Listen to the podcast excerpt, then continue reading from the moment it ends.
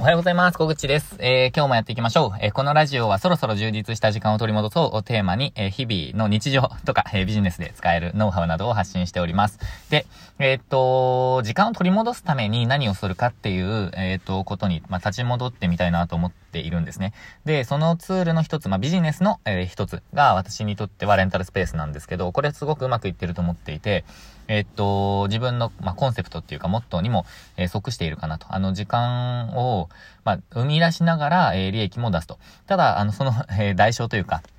時間をもうフルで使わない分、まあ、そこまでの爆益ではないと。えー、っと、まあ、利益で言うと1店舗から、えー、まあ、1ヶ月に、1ヶ月あたり10万円から15万円ぐらいかかなっていう感じなんですね。私の規模なら。で、えっと、今2店舗目を育てているわけなんですが、えっと、まあ、ただ、サラリーマン時代とかよりは、えっと、まあ、やっぱり単価は高いっていうか、時間単価は高いかなと思っていて、えっと、私は、ま、年収で見ると、えっと、なんて言うんだろうな、普通のサラリーマン、普通のサラリーマンっていう言い方がよくわかんないんですけど、まあ、日本の平均からすると、えっと、うん、もらっていた方だと思うんですね。えー、ただ、まあ、1000万円とかそういうのをもらっていたわけではないですが、ただ、困らない程度に、えっと、もらっていました。ただ、ですね、やっぱり時間っていう観点で見ると、あのー、なんて言うんだろうな、こう家族ができて、まあ子供もいてっていう状況になって、えっと、自分の時間を使えるかっていうと、まあ、そうならないですよね、結局。えっと、サラリーマン時代だったとしたら、今ほど、あのー、子供といる時間、まあ、家にいる時間もなかったですし、まあ、リモートワークだったらちょっとまた別なんですけど、ただ、それでも、あの、拘束時間があるわけじゃないですか。で、私はそれ自体がもうストレスでしかなかったんですけど、あの通知とか、あとはなんかこう、なんて言うんだろうな、まあ、監視っていうか、あの、自分がやってます感がずっと出ないといけないっていう状況自体が、まあ、よ、よ、うん、嫌いだったので、えっと、まあ、そのスタイル自体が嫌だったっていうのはあるんですが、ただ、まあ、あの、時間を生み出すっていう点では、レンタルスペースは本当に自分に、えー、まあ、マッチした、あの、本当にいい出会いだったなっていう感じなんですよね。で、そのビジネスを考えていくっていう上でもそうですし、まあ、その、えっ、ー、と、まあ、プライベートっていうか、その、生活空間ですね。えっ、ー、と、プライベートとビジネスをそんなにまあ分けなくてもいいんじゃないかって自分は思っているんですが、えっ、と、ま、マクロ、マクロの面ではそうなんですけど、ミクロの面で見ると、その、音痩せ時間をま制限して、私はもう返信しない時間を作ったりとかはしてますが、まあ、それはちょっと除いておいて、えっ、と、プライベートとビジネスをま混ぜていきたいって、まあ、実際思っているんですね。で、えー、ただ、そのビジネスを考えていって、その時間を生み出すっていう部分と、あとはその生活空間、あの、ライフスタイル的なところで、えっ、ー、と、時間を生み出すための、えっ、ー、と、まあ、施策っていうかその対策みたいなことも、まあ、推し進めていきたいって思ってるんですね。で、今日はその、えっ、ー、と、その生活空間みたいなところに、えー、注目して話していきたいなと思ってます。で、ちょっとですね、最近また断捨離の、えっと、ブームが自分に到来していまして、え、っと、これ定期的に訪れる自分のなんかこう癖みたいなものなんですけど、えー、また物を減らそうかなって思っています。で、今日はですね、えっと、その生活空間、まあその、まあビジネス、仕事にも入ってくるんですけど、その行動している中で物を減らしたりとか、まあ、すっきりさせるようなまあ、効果についてちょっとお話ししていきたいなって思います。で、えー、っと、結論としては、あの、物を減らしてくださいっていうか、まあ、目に見えるものを減らしてくださいみたいな、まあ、イメージですね。で、えー、っと、昨日もです、まあ、今週、先週もですね、えー、っと、結構物を減らしていまして、えっと、本だと、えっと、まあ、段ボール、段ボールって言ってもなんかちょっと伝わりづらいと思うんですけど、えっと、2リットルの水6本が入った段ボール1つぐらいなんですよね。どれぐらい、まあ、あのー、雑誌サイズの、えっと、段ボールって感じですかね。ちょっとまあ、伝わりづらいかもしれないですね。えっと、まあ、その段ボール1箱分ぐらいを本としては、まあ、処分、まあ、1.5箱分ぐらいかな。あの、処分を、まあ、できる状態にしました。まあ、これをそのブックオフとかに持っていくか、メルカリで売るかっていうのはちょっとこれから やっていくんですけど、ゆっくりやっていくんですが、まあ、ただ、えっと、一箱分ぐらいを、ま、処理して、で、さらにですね、えっと、クローゼット内にあった、なんかこう、カラーボックスってあるじゃないですか。なんか、服とかを入れるカラーボックス。で、そこに取り急ぎ入れていた本っていうのが、まあ、3、えっと、3段分ぐらいあったんですよ。これ、これ、何冊ぐらいかな ?100 冊か、150冊ぐらいかな ?100 冊か150冊ぐらいの本があったんですね。で、そのカラーボックスを1個丸々なくして、えっと、本棚に、まあ、入れていったみたいな感じですね。で、それでかなりスッキリしたんですよ。で、えっと、自分の基準としては、その、まあ、物の数をもうとにかく減らしたいって思っているんですね。その、もう物の、そのスペースも大事なんですけど、その、プロダクトですね。もう本当に紙1枚なら、まあ、1つ、1プロダクト、1, 1つみたいな感じで数えていって、物の種類をもうとにかく減らしていきたいって思っています。で、そう考えると、本当にですね、もう細かく、えっと、パンフレット、何かのパンフレットとか、えっと、まあ、資料とか、えー、っと、もう本当に紙一枚説明書とか、っていうものももう一つ一つ見てですね、で、減らしていくと。そういうことを今回は、えっと、本と合わせて同時並行でやりました。で、そうすると、なんかやっぱりですね、あの、改めて見ると、あのー、いらないなって思うものがたくさんあって、まあ、結構減らせたんですよね。で、えっと、その中で、なんかこの断捨離って、うん、まあ、進め方としては、一回ですね、もう減らせるものはドンと減らして、で、二段階目でまた減らせるものが増えてくるんですよ。なんか自分の中で。ものが多い人にとっては、一段階でバーンとゴールを目指さずに、まあ、ゴールがどこにあるかっていうのはわかんないんですけど、あの、全部減らそうと思わずに、一段階目で減らすと、あ、なんか、これも減らせるなっていうのが、なんか数ヶ月後に見えてきたりするんですよね。で、私がそれ、私はそれが何度もあって、移住後ですね、えっと、2010、2020年の7月に、えっと、移住してきてから、もう、そっか、丸2年が経とうとしているんですね、あと、あと2ヶ月ぐらいで。で、えっと、その間に、えっと、3段階ぐらい、4段階ぐらいのその断捨離期っていうのが、断捨離時期、断捨離期っていうのがあって、で、えっと、まあ、今ですね、えっと、結構ま、減ってきたという感じなんですよね。で、えっと、その中でですね、物を減らす効果っていうのにちょっと触れていきたいんですけど、まずですね、物が減ると、やっぱりですね、管理、えー、管理をしたり、物を探したりする時間が、まあ、結構減ってくる、来たんですよね。えあとは自分にとって本当に重要なものとか大切なものっていうのが分かってきて、え、っと、なんかですね、こう、物を大切にするようになったなっていう感じがします。シンプルになってきたっていうんですかね。あとは、こう、少数精鋭になってくるみたいな感覚があります。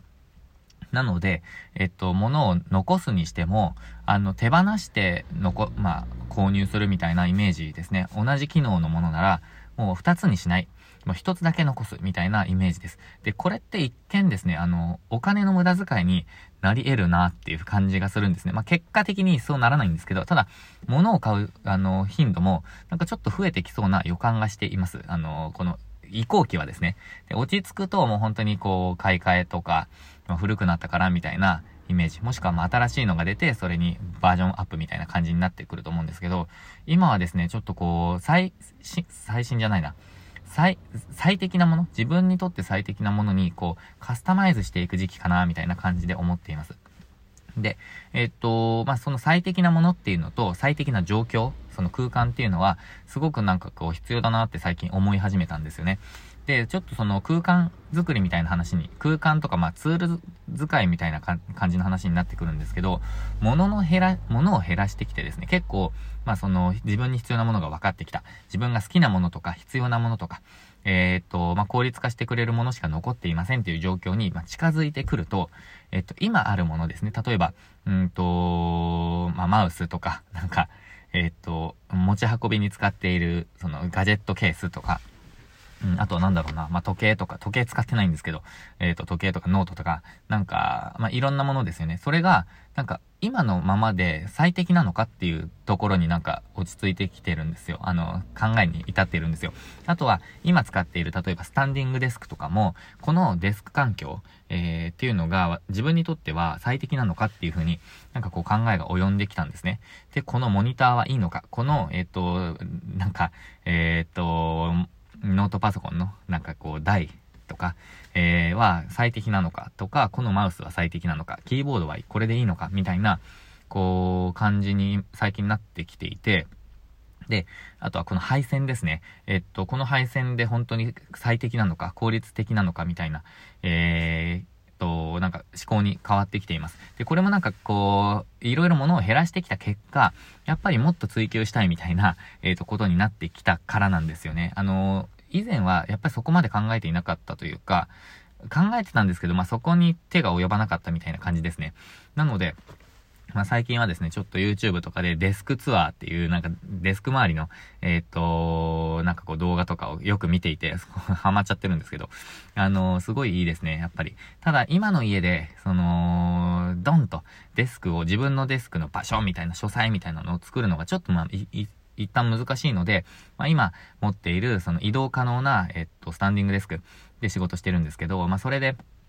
えっと、そ、その状況でできる最適なものをなんか追求していきたいな、みたいな感じで今やっています。で、今日届くのはですね、あの、電源タップとか、あとは、配線、コードの配線のなんかこう、まあ、なん、なんていうんですかね、えー、そういうラックみたいのが届くんですけど、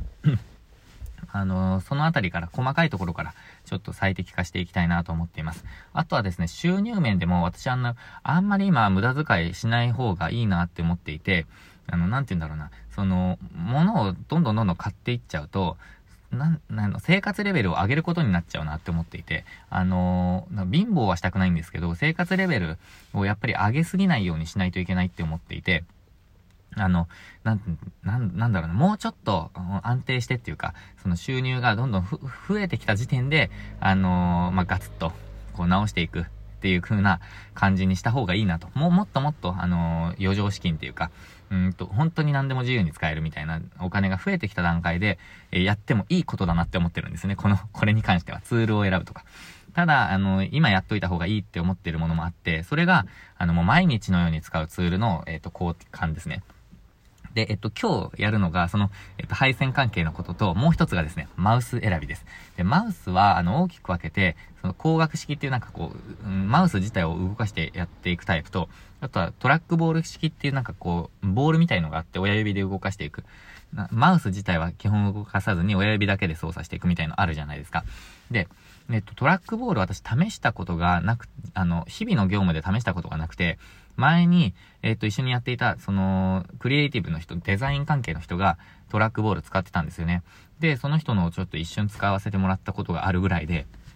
えっと、ほとんどないと。なので、超と、今日、あの、それを試してみようかなって思って、えっ、と、レンタルサービスで、まあ、レンティオっていうレンタルサービスがあって、えっ、と、レンティオでちょっと今日、あの、まあ、昨日借りたので今日届くんですよ。ちょっとそれをやってみたいなと思ってます。えっ、と、ロジクールの、えっ、と、MX エルゴっていう、えっ、と、マウスですね。最上級モデルのマウスをちょっとレンタルするんですけど、2週間で2980円かな。えっ、と、を、まあ、レンタルしてみますという感じですね。で、MX シリーズ、あの、ロジクールの MX シリーズって、えっ、と、エルゴっていうのと、マスター3っていう、あの、トラックボールじゃない、まあ、通常のマウスタイプのなんか最上級機種みたいのがあって、どっちにしようか迷ってるんですよね。あの、なので一回、まあ、トラックボールを試してみようかなって感じなんですが、あのー、こういうちょっと最適化っていうのを、えー、今後は測っていきたいなと思っています。あので、それはま空間づくりですね。で、えっと、それを最適化することで、なんかこう、まあ、仕事の効率化にもは、えー、なりますし、あとはさっきの配線を見直していくっていうことと同時にですね、あの、机の上にある余計なもの、例えば私ならハードディスクとか、えー、っと、なんだろう、まあ、ノートとか iPad とかっていうのが、まあ、ちょっと置いてあるんですよ、まだ。あとはコードがもう見えちゃってるところもあって、すごいイライラするんですよね。で、そのあたりをスッキリ、えー、させたいなって思ってます。そうすることで、その、まあ、生活空間っていうか、まあ、仕事空間をですね、えっ、ー、と、余計なものをなくすことで、その、ノイズを減らしていくっていう感じですかね。そのノイズっていうのは音っていう音だけではなくて、あの、もう目に入る、視界に入る、えっ、と、まあ、感覚かな感覚に入ってくるものすべてって感じですかね。えっ、と、視覚、えっ、と、聴覚、あとは、まあ、嗅覚とかもそうかもしれないですけど、あの、感覚に入ってくる、五感に入ってくるものを、まあ、うん、余計なものを全て、まあ、ノイズと捉えると、ノイズをいかに減らしていくかっていうのが、まあ、大切かな、みたいな感じで思っているんですね。で、そのために、えっと、物を減らしたり、余計なものが目に入らないようにしたり、配線をスッキリさせたり、えー、っていう感じで捉えています。なので、えっと、今回はですね、ちょっとその空間づくりみたいな話をしたんですけど、その断捨離はやっぱり空間づくりのためにもかなりですね、役立つ、えー、ことかなと。まあ、断捨離っていろんな目的があってやってる人いると思うんですね。あの、実際、その、なんだろうな、えっと、ゴミ屋敷みたいになっていって物を減らさないといけないっていう人もいるかもしれないですし、えっ、と、そうではなくて、まあ、このラジオを聞いてくださったり、ビジネスを進めているっていう人は、まあ、ゴミ屋敷っていう人はあんまりいないと思うんですが、ただ、ごちゃごちゃしていて、思考が定まらないとか、あの、まあ、時間的な空白が出ない、えー、まあ、そのスペース的な空白も出ない。そうすると、その思考の空白もで、思考のなんて言うんだろうな、クリエイティビティみたいなものも出てこないので、まあ、そのあたりをこう、上げていくためにも、えー、まあ、それが必要っていう人もいると思いますし、まあ、私はどちらかというと、えっと、そうですね。まあ、その思考がスッキリする、したいっていうのもありますし、えっと、私自身の持っトー自体がもう自分の好きなもの、にしか、まあ、好きなもの、必要なもの、時間効率を上げてくれるもののこの3つの条件を満たすもの以外はもうなくすっていう風に決めたんですね。で、それをずっと進めているような感じなんですけど、まあ、それがモットーにあるので、まあ、それを進めているっていうことと、あとはもう空間づくりとか、もう所有しているものの数自体をもう減らしていきたい。えー、っと、っていうのがあります。まあ、その、いつになるかちょっとわからないんですけど、やっぱりその、えー、どこに住んでてもいいっていう状態を作りたいんですよね。なので、今、栃木県、栃木県佐野市に住んでますけど、まあ、例えば明日から、えっと、なんかシンガポールに行きたいですとか、なんかタイに行きたいですとか、なんかオーストラリアに行きたいとか、アイスランドに行きたいとかってなった時に、まあ、ちなみにアイスランドは本当にあの移住したい国の一つなんですけど、まあ、そういうふうに、ポンともう行きたいですってなった時に、じゃあ行こっかみたいな感じで行けるような、えっと、状況にしたいんですよね。まあ、それは、えっと、所有物とか空間もそうですし、ビジネスもそうですね。あの、どこからでもできる仕事に徐々にシフトしていくみたいな、えー、ことですね。まあ、それがまあ身軽さになっていくかな、みたいな感じで考えています。えっと、私の、そのキャッチコピーっていうか、その人生のキャッチコピー、な、なんて言うんだろうな。あんまりこれ表にやってないんですけど、あのーえっと、自由に軽やかにっていう風な感じで私は考えていて、えっと、自由を手に入れるために、やっぱり仕事も選んだりとか、付き合う人も選んだりとか、えっと、あとは、その収入ですね。お金の面も、あの、考えていかないといけないと思っているんですね。あと、軽やかにっていう風に、まあ、考えると、やっぱり思考とか、あとは物の数とか、えっと、あとはまあビジネスですね。の種類とかっていうのも、まあ、考えていかないといけないので、まあ、これ人間関係もそうですね。自由に、軽やかにを、えっ、ー、と、実現していくためには、やっぱりですね、いろんなことを調整して最適にしていかないといけないので、まあ、その最適化の一つとして私は、えー、断捨離をしているみたいな、えー、感覚です。ちょっとこれうまく伝わったか、あれなんですけど、まあ、なんか話しながら考えているみたいなこともあるので、えー、っと、なかなかですね、えー、っと、話が、えー、飛び飛びになっちゃったところもあるんですが、ただ私が伝えたいのは、えー、っと、自由に軽やかにを実現するために、まあ、自分の、うん、ライフスタイルとか仕事とか人間関係とか全てを最適化する、えー、そのための一つつのツールとして断捨離があるんですって話をさせていただきました。えっ、と、ということでですね、今日何の話からスタートしたんでしたっけ？えっ、と、空間を、えっ、と、まあ、整理する、なんか断捨離ですね。断捨離の話から、まあ、スタートしたんですけど、まあ、そういう意図があって私は、えこれを進めています。という話でした。え何か参考になれば嬉しいです。で、えっと、断捨離進めている人いると思うんですけど、私がおすすめする本ですね、本。あのなかなか物が減らせないっていう人もいると思うんですよ。私がそういうタイプだったので、すごくわかるんですけど、その、まあ、これもいつか必要になるかもしれないとか、なんか、思い出に浸っちゃうとか、なんかいろいろあると思うんですが、私は、えっと、まず王道としては、こんまりさんですね。近藤まりえさんの、えっと、片付け術的なものが王道と、王道としてあるじゃないですか。まあ、その本、あの、近藤まりえさん、こんまりさんの本もおすすめですし、あとは私が、えっと、思想として、えっと、すごく、まあ、尊敬というか、その、うーん、共感しているのが、あの、ミニマリスト渋さんですね、の本です。えっと、で、手ぶらで生きるだけな、手ぶらで生きるっていう本が、あの、あるんですけど、あの、その本すごくおすすめです。あとはもう一つ、えっと、きょ、えー、去年じゃない、えっと、先月ぐらいかな、先月ぐらいに多分は、発売されていて、私まだ読んでないんですけど、実は。あの、えっと、手放す練習だっけな？手放す練習っていう本かな？えっと、それも多分おすすめです。あの、内容的には私結構、あの、把握しているんですが、まあ、ちょっと読まなきゃなって思ってるんですが、その手放す練習の中には、えっと、手放す理由とか、あとは具体的に手放す手順みたいなものも、まあ、たくさん書いてあるらしいんですね。その、ミニマリスト渋さんのなんか、YouTube ライブとか、YouTube 見てると、まあ、ちょっと内容がざっくり把握できるので、えー、知ってるんですけど、まあ、ちょっとそれ、私も具体的に読んで、えー、っと、見たいなと思っているんですが、ミニマリスト渋さんとこんまりさんの本が、まあ、一旦王道かな、みたいな感じで私は考えていますと。なので、ちょっと、えー、おすすめ書籍紹介でした。えっ、と、えー、何でしたっけあれ。えー、アマゾン。アマゾンで、まあ、ミニマリスト支部さんとか、まあ、こんまりさんって調べればすぐ出てくると思うので、まあ、ちょっと気になった方は調べてみてください。えー、そんな感じですね。ということで、今日金曜日ですね、人と、あの、お一人会うんですが、忘れないようにしないといけないですね。ちょっと本当忘れっぽさが最近加速しているので、えー、気をつけます。あと声も、まあ、徐々に戻ってきたので、明日ですね、ちょっと話す仕事がですね、まあ、4件もあるので、ちょっとですね、えー、この喉が耐えられるか、えっと、今日も、えー、夕方まではもう一言も喋らずに生活したいと思います。ということで今日も最後まで、ごい、いやもう喉が、えー、ダメですね。えー、今日も最後までご視聴いただきましてありがとうございました。今週も、えー、今週？週末もチャレンジしていきましょう。ではまた来、えー、来週月曜日お会いしましょう。